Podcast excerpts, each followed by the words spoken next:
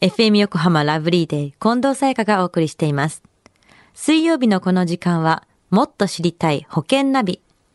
生命保険の見直しやお金の上手な使い方について保険のプロに伺っています。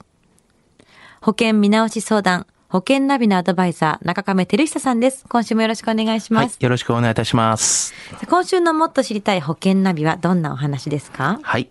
今週は、無保険状態にはご注意をというお話です。無保険はい。という状態、これはどういうことですか？はい。あの、保険の見直しでですね、はいあの、まあ、あるお客様が営業マンの、あの、アドバイス通りに今までの保険をちょっと解約をしたところですね。はいで、またそれで、新たに入ろうとしていた、予定をしていた保険があるんですけども、それの告知の結果がですね、あの、加入を断られてしまったという、で、そこで、はいはい、あの、保険が無保険状態になってしまったという実例なんですよね。一個入ってるものをやめて次に入ろうとしたら、その、そこの加入を断られる。そうなんですね。はあ、そういう状態ってあるんですか？そうなんです。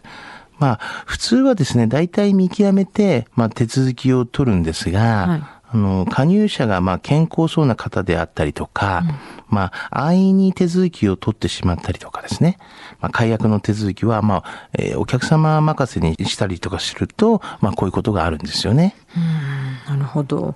でも無保険状態のタイミングで病気になってしまったりしたら大変ですよね。そうですよね。うんあの、当然、の入院しても、はい入院の給付金などは支払われないですし、あの、病気になると、新しい保険にも、今度はこう、加入できなくなることもあるんですよね。ああ、なるほど。このタイミングで病気になると今度は次にも入れなくなる。最悪なシチュエーションですよね。そうですよね。こういった無保険状態に陥らないために大切なことは何なんですか？まあ、はい。あの、新たにやっぱ入るときにですね、はいあの、生命保険の新しい方の承諾を得てから、これまで入っていた生命保険を解約するということが、まあ大切ですよね。はい。あの、基本的には当たり前のことなんですけれども、結構その辺は、あの、前の保険と、まあ今の保険っていうことで、まあ保険会社が違う場合があるので、はい手続き上が違ったりとかすることもあるので、まあ、解約は解約でそっちでやってくださいみたいな形で、安易にやってしまうこともあるんですよね。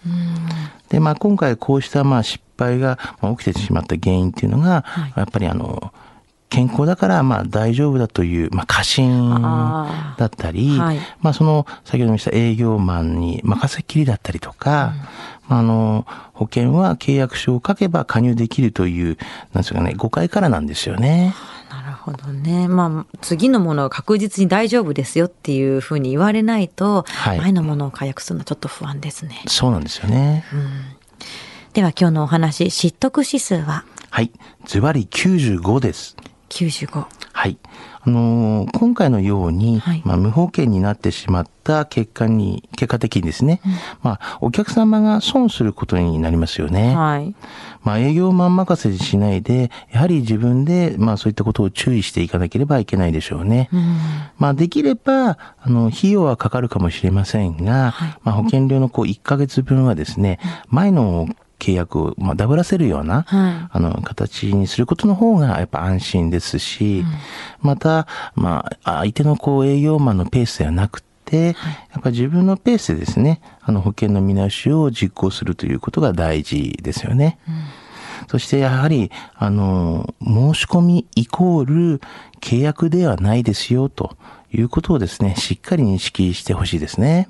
やっぱりプロだと言っても営業マンに任せっきりっていうのはちょっと不安ですし、はい。まあ、ちょっとダブってでもあちゃんとリスクヘッジした方がいいのかもしれない。そうですよね。うんなるほど。今日のお話を聞いて保険選びについてもっと知りたい方、中亀さんに相談してみてはいかがでしょうか。詳しくは FM 横浜ラジオショッピング保険ナビ保険見直し相談に資料請求をしてください。中亀さんに無料で相談に乗っていただけます。お問い合わせは電話番号045-224-1230 045-224-1230または FM 横浜のホームページのラジオショッピングからチェックしてください。もっと知りたい保険ナビ。保険見直し相談、保険ナビのアドバイザー、中亀照久さん。また来週もよろしくお願いします。はいありがとうごありがとうございました。ざいました。